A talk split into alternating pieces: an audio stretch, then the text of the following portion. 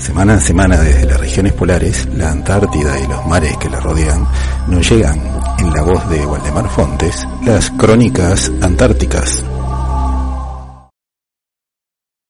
Un saludo primero que nada para la autoridad del Instituto Antártico, para el jefe de base, las autoridades de UTE y algunos de la dotación que seguramente están por allí atrás y a todo el público aquí presente.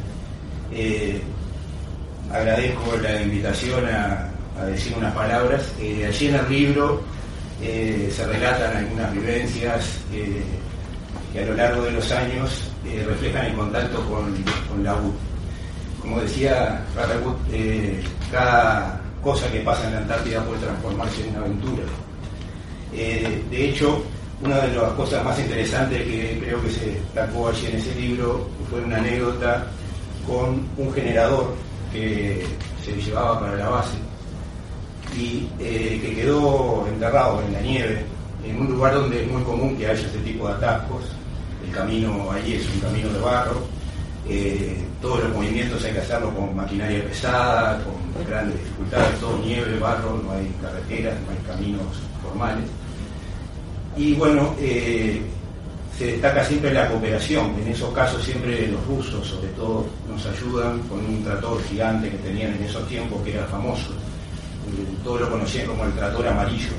Imaginen un trator con orugas gigantesco de la época de la Unión Soviética que todavía seguía funcionando en el año 2009, creo que fue de hecho, y que los rusos lo hacían andar con su forma de ser sin preocuparse de nada, lo hacían andar como fuera.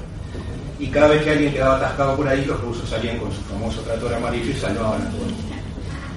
Pero en esa ocasión íbamos llevando el, generador en un trineo también de los rusos, un trineo gigante con unos fierros, también de la época de la Unión Soviética, casero.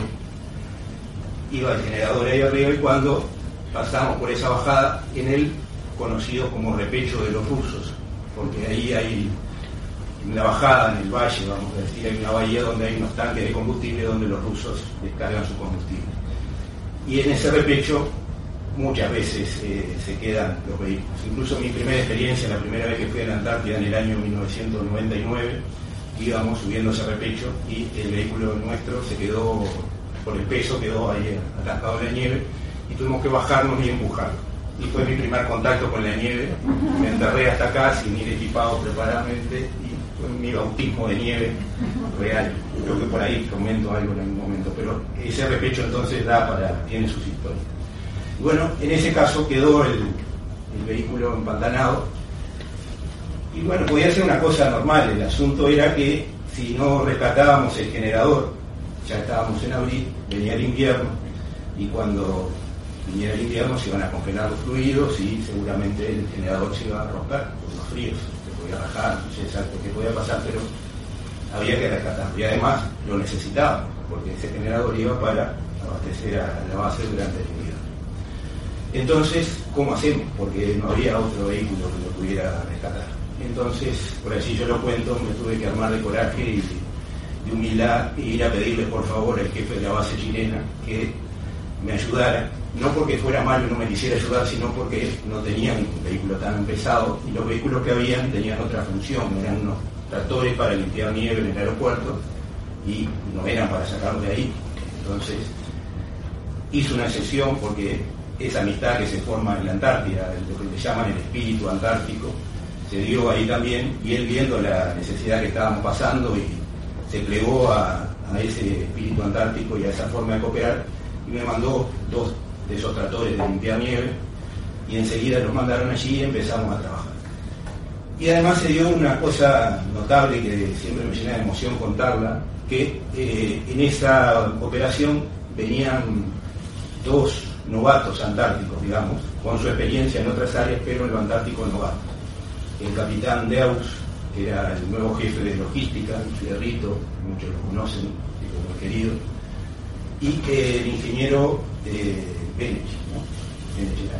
eh, también no el ingeniero, está allá está, eh, no el ingeniero que, también venía a conocer la Antártida. Y yo vi que había una afinidad y cada uno en su área tenía cómo liderar la operación, que era bastante compleja y peligrosa incluso, porque podía reventar una linda, podía cobrarse un vehículo y lastimar a una persona. Y lo dejé en sus manos, y yo tenía la base llena de gente, tenía un montón de cosas que hacer.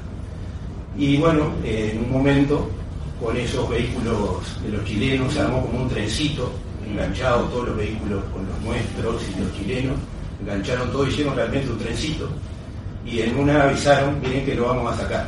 Y bueno, allí me vine desde la base y desde un cerrito eh, vi cómo realmente movían esos vehículos y entre todos con ese trencito y gente empujando hasta mentalmente lograron sacar el generador y lo llevaron a la base.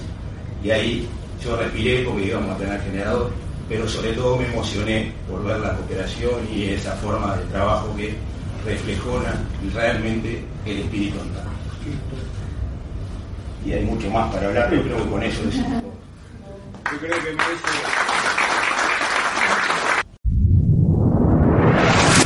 Y hay mucho más para conversar sobre este y otros temas, así que para saber más sobre las regiones polares y sus historias, los invitamos a seguirnos en Crónicas Antárticas.